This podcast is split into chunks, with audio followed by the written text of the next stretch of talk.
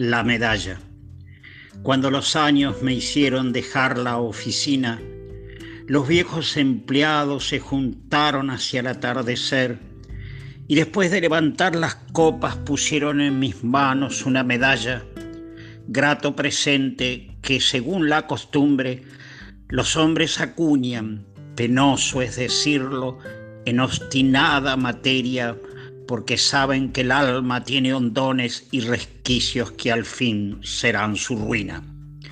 Acuden pues a la firmeza del oro o del bronce para dar ilusoria persistencia al incierto recuerdo que vacila.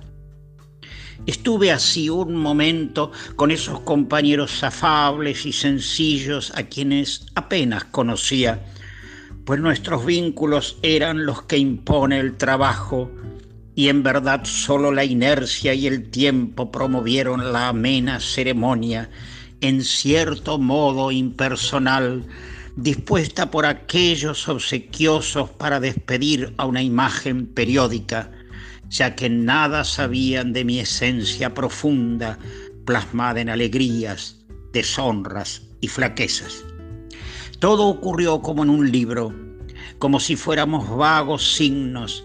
pero las formales palabras de encomio y la inmutable ofrenda con mi nombre espejeaban veraces el cuidado que ponen los mortales en sostener y afianzar la cosa incógnita, la vaporosa vida.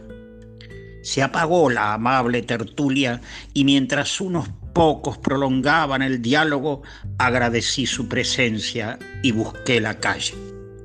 Cuando descendía la escalera, como quien vuelve a sí mismo y quiere andar solo, pensé en la fiesta ya desvanecida y me dije que el obsequio perenne también se disipaba en aire y sombra, pues pude vislumbrar, triste menos por mí que por todos los humanos, que la inscripción del metal perdurable se borraba y perdía de modo extraño.